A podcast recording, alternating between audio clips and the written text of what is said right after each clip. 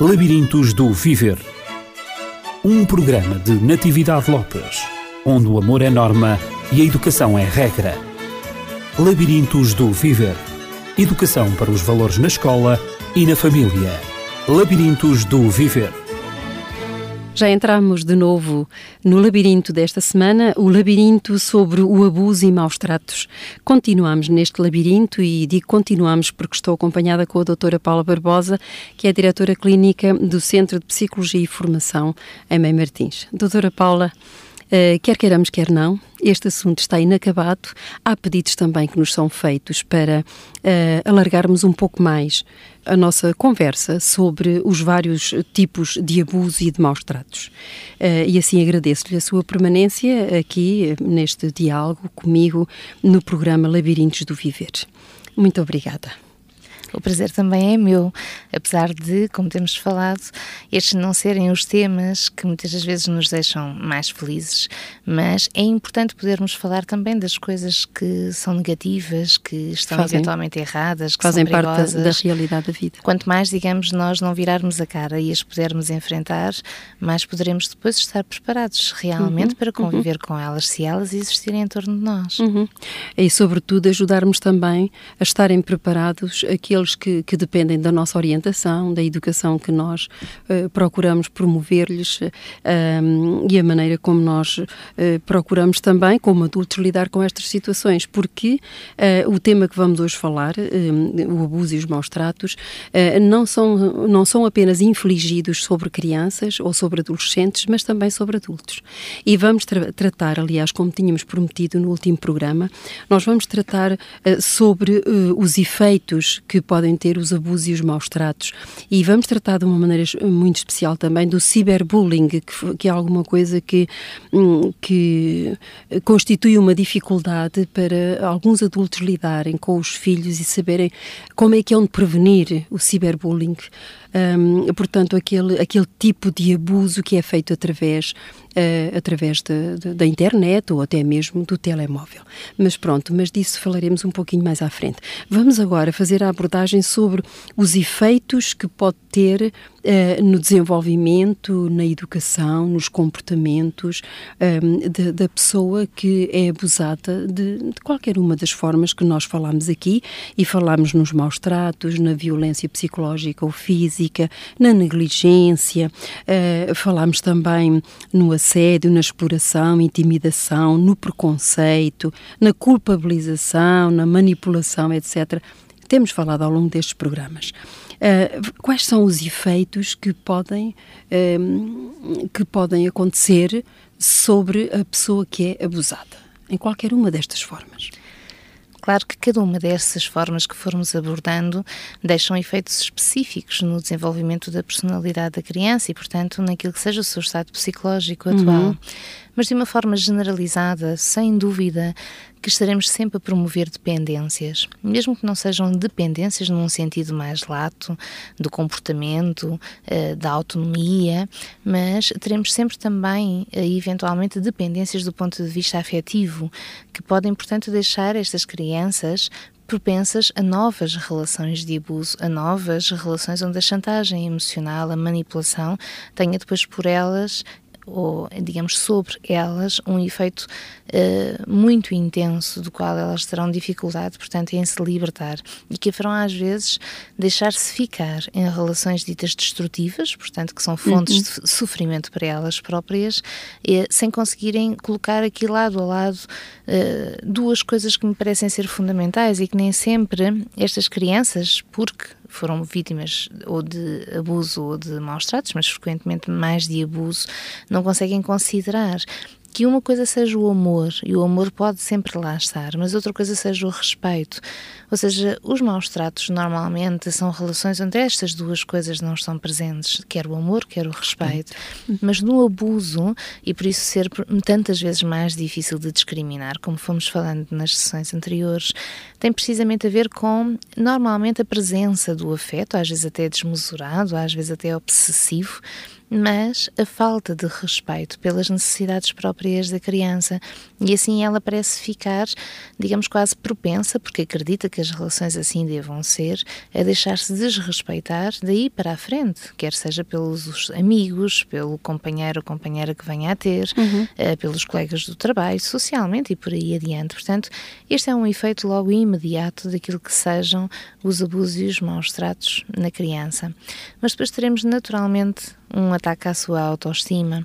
Normalmente são crianças que têm eh, mais dificuldade em gostar de si próprias, mesmo que assim não pareça nos seus comportamentos, eh, que se calhar têm visões mais negativistas e mais fatalistas das coisas também, precisamente porque não estão habituadas que a vida e as pessoas sejam direcionadas às suas necessidades próprias e, portanto, também por arrasto, necessariamente vivem com um vazio por dentro. Esse vazio que está por preencher destas respostas não serem feitas em termos dos seus cuidados totais. Portanto, não estamos só a falar de cuidados funcionais, estamos a falar de cuidados afetivos que a maior parte das vezes lhes faltaram ou aos quais foram feitos ataques diretos, como por exemplo nesse caso da culpabilização da criança ser quase de, uma de contentora, exato, uhum. dos defeitos e das culpas, por exemplo, da família toda. Uh, isto necessariamente faz com que a criança quase se repreenda de ter nascido quase sinta que ela é a promotora do sofrimento dos outros e não ao contrário, como necessariamente vem acontecendo.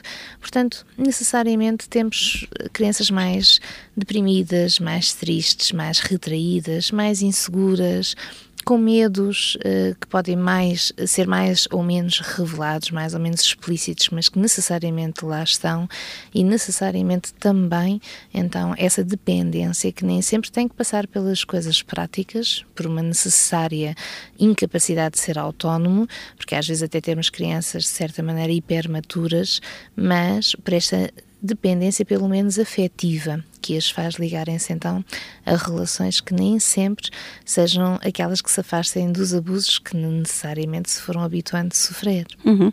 E pela inexperiência, me parece, uh, essas crianças que se sentem mal amadas e cujas necessidades uh, básicas não foram preenchidas e, sobretudo, as necessidades afetivas, essas crianças são mais vulneráveis na medida em que, por inexperiência, elas não sabem até que ponto é que aquilo que lhes é dito ou que a mensagem que lhes é enviada é credível, é de uma pessoa bem intencionada ou é de, uma pessoa uh, com intenções perversas, digamos assim. E daqui a dificuldade de, de, por vezes, de se entrar numa prevenção efetiva. É quase como se nós pensarmos que se eu penso que dentro da minha casa aquela pessoa que à partida gosta de mim e que à partida também seja aquela que me queira bem, é aquela que me faz sofrer, então eu à partida também vou ficar muito confuso se o amor deve trazer sofrimento e uhum. habituo-me a viver com amor e sem respeito, portanto, a sofrer com isso. Essa necessariamente é a grande questão e que, na maior parte dos casos, acompanha as personalidades, os sentimentos destas crianças abusadas. Uhum. Eh, e relativamente um, ao ciberbullying ou ao abuso online, portanto, através de, dos vários instrumentos, ou quer seja o telemóvel, seja uh, portanto, seja a própria internet, Uh, sobre isso, o que é que nós, o que é passa-se o mesmo fenómeno, não é? Uh, uh, a situação é exatamente a mesma. As causas em que a criança, digamos, aceita um, um convite ou, um, ou, aquilo que lê nas mensagens acha que, que é verdade, que, que é dito a favor dela ou, ou, ou a desfavor, ela aceita qualquer uma das coisas, não é verdade? Ela está, ela, ela aceita tudo como sendo implícito a, vida dela é assim. Não é? E, portanto, uma não... criança abusada ou mesmo maltratada poderá considerar que aqueles não sejam eventualmente comportamentos censuráveis nos seus colegas, uhum. uh, merecedores de castigo ou de outras sanções, mas poderá considerar que, digamos, é isto que tem e, portanto, esta seja a forma como necessariamente as pessoas terão que a tratar, porque esta é a forma como ela se considera no mundo e no meio das pessoas e poderá não ter porque não lhe foi permitido isso, um juízo crítico em torno da forma como os outros a façam sofrer. Sem dúvida que quando falamos do ciberbullying temos uh, várias formas disto acontecer. Uh, temos um contacto que é sempre um contacto virtual, onde a criança, quer seja através de alguém conhecido, mas que frequentemente até nem é, portanto, ela não consegue identificar quem está a entrar em contacto com ela, podem enviar um e-mail, podem enviar uma mensagem para o telemóvel através de um número desconhecido, eh, pode, por exemplo, nas redes sociais colocar eh, também comentários sobre si, quer no, no seu mural, portanto na sua página pessoal, quer ela vir a ter conhecimento mesmo através de colegas que o está a fazer nas páginas de outros. Uhum. Ou seja, é uma espécie de uh, informação que começa a circular, que normalmente, na maior parte das vezes, tem a ver com a criança, que normalmente lhe ataca a sua autoestima e a fragiliza de alguma forma, portanto, é uma maneira de manipulação, mas que torna a criança assustada com esta espécie de ataque, porque a maior parte das vezes ela não conhece sequer esse agressor para se poder defender. Uhum. Então aqui temos duas reações. Ou temos uma criança que começa a manifestar claramente os sinais de abuso, porque eles começaram a acontecer e ela não sabe como sair desta sensação de impotência, ou temos aquela criança, como estávamos a falar agora, que de tão habituada está a ser tratada dessa forma, não tem um juízo crítico sobre aquilo que está a acontecer e uhum. considera às vezes até que merece que as pessoas assim a vejam. Por estar habituada a ser tratada assim mesmo, não é? Daquela mesma maneira. Um, o que, é, o que dizer sobre uh, aquela sensação de impotência, no fundo, que invade a criança? E ela fica quase que, digamos, não é exatamente, mas parece que acomodada, como se nada estivesse a acontecer.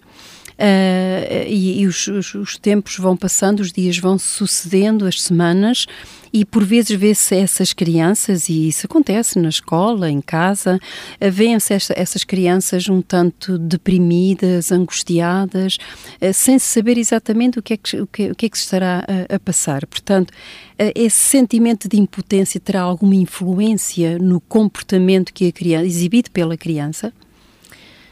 Esse sentimento de impotência tem que demonstrar-se no comportamento da criança. A criança terá que ficar mais retraída, nota-se essa angústia nela, quer ela fale ou não, eventualmente, daquilo que está a acontecer.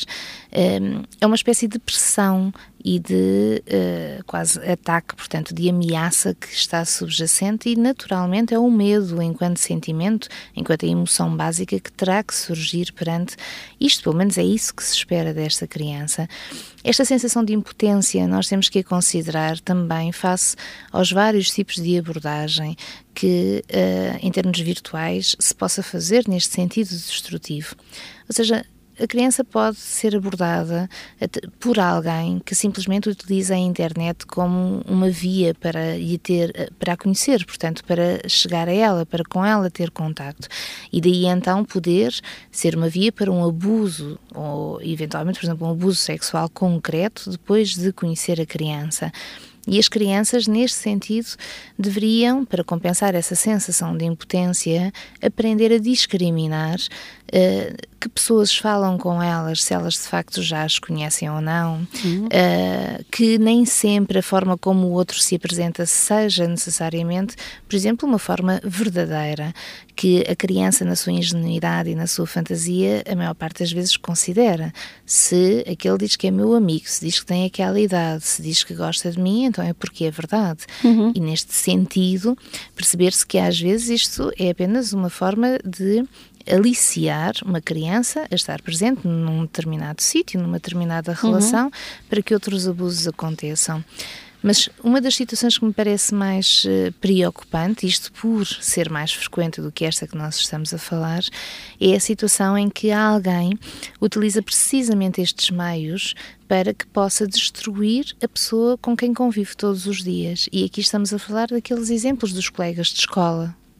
Vamos Sim. imaginar uhum. que estão na turma e alguém tem inveja, por exemplo, de outra colega, não gosta dela, está com um conflito com ela. Os conflitos, através, digamos, destas possibilidades, deixam de ser conflitos abertos. Os confrontos são sempre as melhores formas de se evitarem os conflitos. Mas, desta maneira, nós poderemos promover os conflitos, deixá-los existir uhum. e às vezes até ganhar uma dimensão. De uma forma virtual. grave, exatamente, através uhum. daquilo que seja uma espécie de destruição em termos virtuais. Portanto, o que é que eu vou fazer? Em vez de eu ir confrontar aquele colega e assim ter ou dar a possibilidade de podermos resolver este conflito entre nós, eu deixo que o conflito ganhe, se calhar, uma dimensão maior e até consigo alimentá-lo de uma maneira mais, digamos, perversa e destrutiva, se eu, de uma forma indireta, for minando aquilo que me parecem ser as fraquezas, as vulnerabilidades desse meu colega.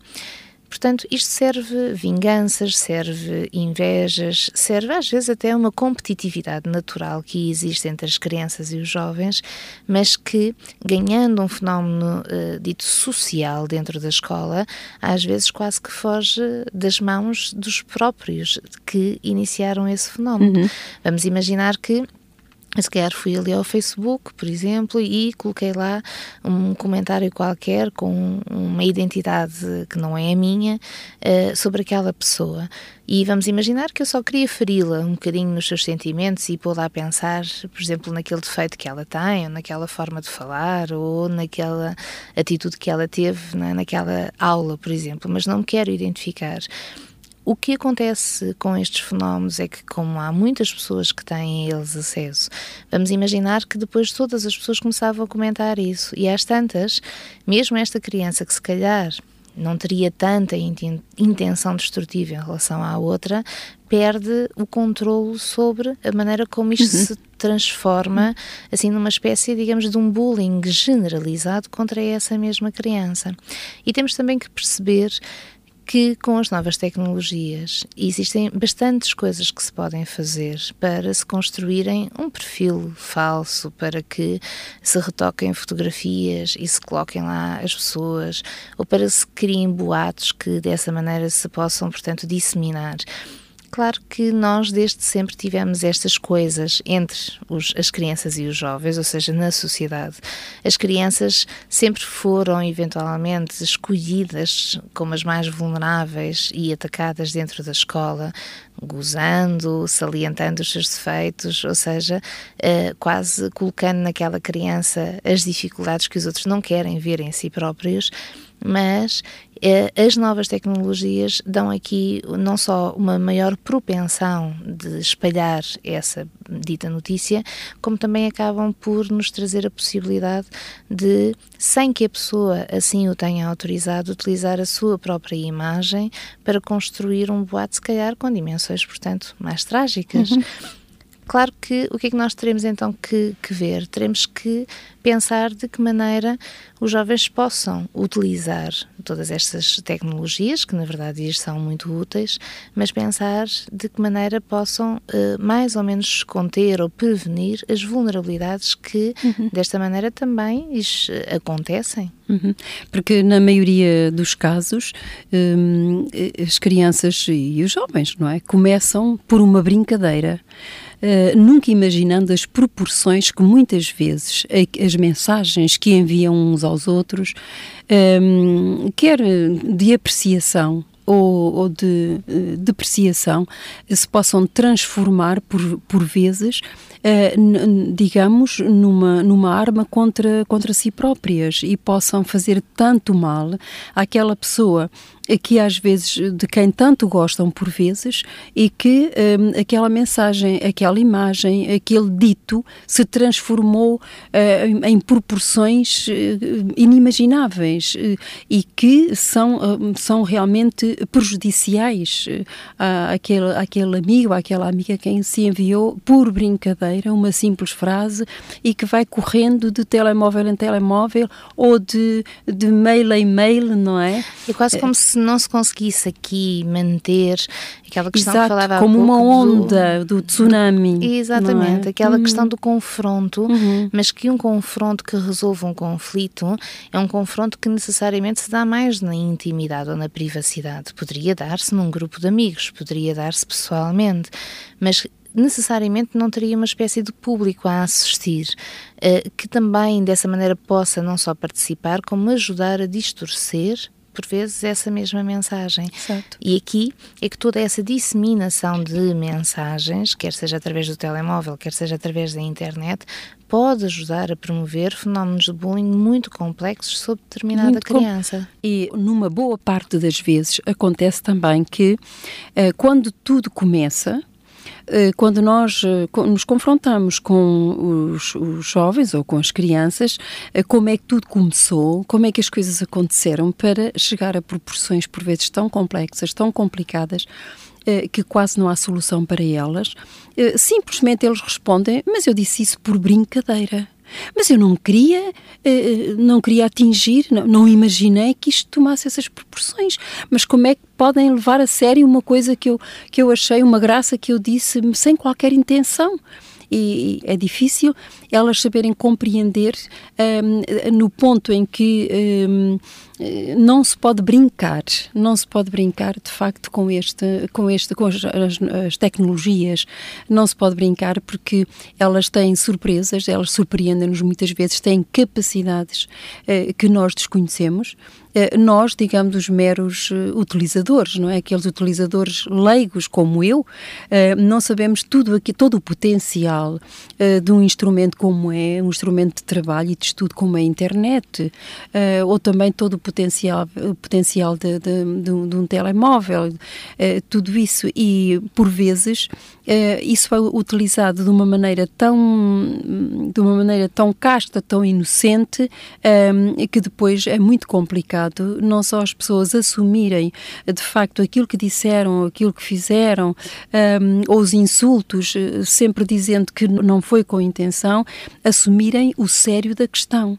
O que é certo é que essas, este tipo de, de abuso, de, o abuso online, um, tem criado proporções, além das dependências que, que, estão, que tem criado também, tem criado também muitos conflitos, conflitos entre pessoas, conflitos entre jovens, entre namorados, entre famílias, entre pais e filhos, etc. Portanto, temos que saber como prevenir, e era isto que eu gostava que falássemos antes de, de concluirmos o nosso programa de uma forma uh, que estamos ou começamos a ficar habituados uh, na, nas notícias, tem-se de facto sentido que uh, às vezes é mais através desta linguagem, desta comunicação social, da maneira como as informações assim são disseminadas, que certas pessoas chegam a ser despedidas dos seus próprios empregos uhum. ou chegam, por exemplo, a, a, ser controladas ou mesmo a perderem os companheiros nas suas relações conjugais.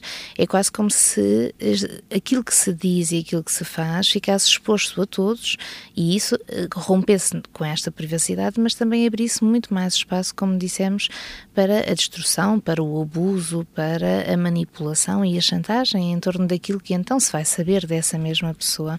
Só antes de passar uh, aqui para concluirmos para essas regras de prevenção, dentro daquilo que nos seja possível pensar para estas situações, importa também referenciar que uh, se a criança ou o jovem estiver aqui com uma propensão qualquer ao risco, ao desconhecido, terá grandes uh, também vulnerabilidades perante fenómenos como mensagens aleatórias que são enviadas a fazer convites de alguém que não se conhece. Um, cheguei já a ouvir através de alguns pacientes, por exemplo, um número de telemóvel colocado numa simples paragem de autocarro em frente uhum, a uma escola uhum. e a dizer se tiveres coragem, liga-me. E, e, portanto, adolescentes a ligarem por uh, é um desafio. por desafio portanto uhum. por curiosidade e, e, a chegarem a realmente até a desaparecer portanto a fugir necessariamente com estas pessoas. Uhum e quer seja por inocência, mas, frisando isto, quer seja porque às vezes, do ponto de vista psicológico, temos aqui fundos de autodestrutividade que lançam as crianças e os jovens ao perigo, mesmo que eventualmente pensem que ele lá esteja, ou seja, não se, necessariamente se tentarem proteger dele, e isso também é algo importante de se pensar. Neste aspecto, portanto, o que nós poderíamos dizer é que existem. Sobre as regras. Exatamente, uhum. existem sem dúvida filtros, por exemplo, que se podem colocar no acesso à internet. À intranet. Também há a intranet, que uhum. é uma uhum. espécie de rede familiar. Uh, ela corre entre os computadores da casa com os conteúdos da casa e a criança assim está mais ou menos limitada àquilo que pode uh, ver na internet. Mas nós temos que perceber que a internet é como o mundo lá fora nós não podemos fechar a criança, e tanto falamos uhum, aqui de uhum. superproteção uhum. em casa, com medo que ela entre em contato com o mundo, e a internet, na verdade, é o mundo, pelo menos assim o traduz também, e a criança precisará, pelo menos a qualquer momento assim o deverá começar a fazer, a saber proteger-se. E assim, dessa maneira, estando em contacto com as coisas, saber reconhecer os e-mails de quem não conhece, não abrir e-mails, por exemplo, de quem não conhece, uh, saber perceber que tipo de ficheiros está a abrir e se descarregam programas que podem eventualmente ser programas até de, de localização, uh, os ditos spywares, portanto, que podem fazer ali uma ligação também qualquer interna ao seu computador e que possam retirar, por exemplo, daí informações.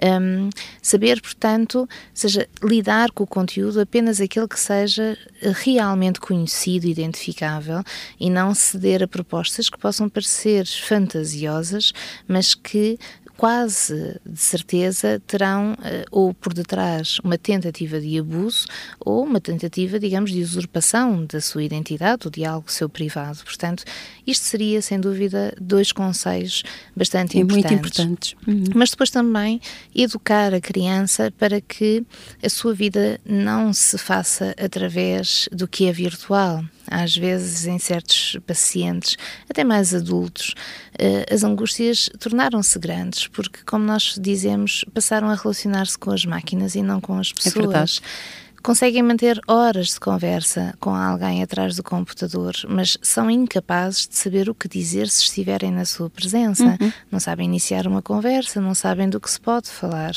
porque nós estarmos do outro lado do computador protege-nos desta insegurança, de, digamos, de todos os, os filtros que nós teríamos que pôr a nós próprios para conseguirmos mediar a nossa intimidade em relação ao outro. Intimidade essa que pode surgir livremente por detrás do computador, quando é o computador que faz esse filtro. E aqui então caímos precisamente nesse perigo, porque se nós não temos que estar a reservar dentro de nós algo que não queiramos que um estranho saiba, ali é quase como se ficássemos com a sensação que podemos dizer o que quiséssemos e assim uhum. nos vamos expondo, nos vamos entregando, vamos confiando, nos vamos se calhar até ressarcindo destes vazios afetivos que trazemos por dentro, principalmente se formos já crianças abusadas ou maltratadas, e assim se abrem, portanto, espaços para todos estes bullings continuados a estas mesmas crianças. Portanto, neste sentido, será também importante reservar este contacto com uh, a internet, com o computador, de uma forma dita sensata, uh, digamos, uma, duas horas por dia no máximo. Eu diria que nem mesmo há uma necessidade, por vezes, diária, de facto, de o fazerem e que sejam estimuladas outras formas, não só de passar o tempo, como também essencialmente de relação entre as pessoas, uhum. porque também é na relação direta que se adquirem estas competências sociais e que depois nos fazem poder ir para a internet, como para o resto do mundo, discriminar melhor as pessoas. Uhum. E há jogos também didáticos que a criança pode fazer e, e que, onde ela aprende muitas coisas e onde ela se relaciona com o próprio conhecimento e com aquilo que ela desconhece um, e que satisfazem a sua curiosidade sem ser de facto através dessa maneira de, de entrar em diálogo com desconhecidos. Um, doutora Paula, penso que uh, não, não podemos avançar uh, mais neste, nesta nossa conversa. Penso que o principal também foi dito, além de termos em conta a localização do computador não é? Penso que isso também é importante. Onde é que o computador está localizado? Se é no quarto da criança e é só para uso exclusivo dela, uh, e também a idade em que a criança começa a relacionar-se com o computador ou tem o seu próprio computador e o seu mail e tudo isso, penso que é também uma, a ter em consideração. Uma criança que uh, esteja a ser educada dentro desta uh, maneira equilibrada de viver as novas tecnologias com a uhum. presença uhum. das relações também, dificilmente fará algo que é problemático, que Com seja certeza. o ter o computador só para si, o deixar os pais deitarem-se para utilizar o computador às suas escondidas, uhum. o utilizar programas de encriptação, por exemplo, para esconder uhum. fecheiros, ou, uh, digamos, descarregar fecheiros, nunca, por exemplo, para os discos rígidos lá de casa. Ou seja, todas estas coisas são feitas, às vezes sim, na calada dos pais, mas também porque a criança sente um certo, não só espaço, como já uma certa predisposição para deste contacto depender e não daquilo que seja cara a cara. Portanto, temos aqui uma espécie quase de relação que se faz entre o dia a dia e as oportunidades que são dadas à criança de socializar. E socializar não tem que necessariamente ser somente com os outros na escola, enquanto brinca, enquanto conversa, mas dentro da própria família, estas ilhas não podem ser criadas, uhum. porque por vezes a criança utiliza esse computador no quarto, mas os pais estão a utilizar o seu próprio computador ou a televisão, eh, cada um também, digamos, no seu canto, e essa interação não se está a dar entre todos.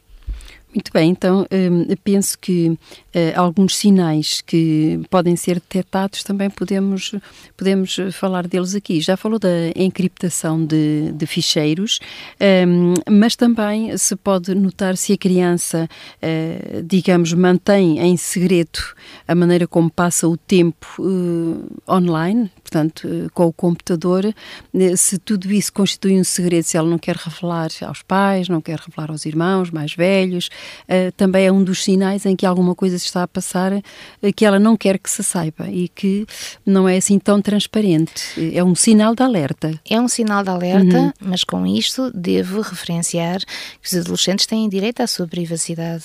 Não queremos que os adolescentes tenham que mostrar todas as conversas que têm com uhum. os amigos no Messenger, assim como não vão mostrar todas as conversas que têm pessoalmente. Com certeza. Mas todo o comportamento geral da criança demonstra demonstra a forma como esteja a gerir esse contacto, essa ferramenta de uma maneira saudável, ou como existam coisas, segredos a esconder, ou por outro lado, angústias quando contacta, Também. quando abre, por exemplo, uhum. um e-mail, para que possamos perceber se algo ali lhe fugiu a esse controle e traz essa sensação de impotência que falávamos. E, e portanto, estamos já a avançar para, um, para sinais no próprio comportamento da criança, podem também revelar-se. Sim, necessariamente a criança tem que mostrar alguma angústia, se for esta a sensação uhum. de impotência de que esteja a ser alvo, ou uh, aquele sentido de desafio, uh, de se aproximar, digamos, do limite, de transgredir.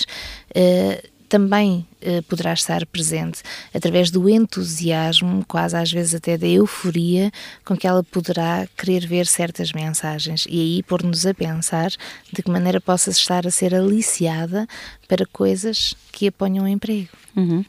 Muito bem, doutora Paula, agradecemos uh, todas as orientações que, que tem dispensado uh, à, à, volta desta temática, da temática do abuso e maus tratos, um, e assim nós vamos deixar os nossos contactos se eventualmente uh, os nossos ouvintes uh, tiverem o desejo de nos contactar, ou a doutora Paula através do Dialógicos, ou também a nós, vamos deixar o contacto do Dialógicos, o Centro de Psicologia e Formação. O e-mail da Dialógicos é o dialógicos.lda.dialógicos.pt e o nosso telefone 21 9260052. E nos despedimos até à próxima semana. Labirintos do Viver um programa de Natividade Lopes, onde o amor é norma e a educação é regra. Labirintos do Viver. Educação para os valores na escola e na família. Labirintos do Viver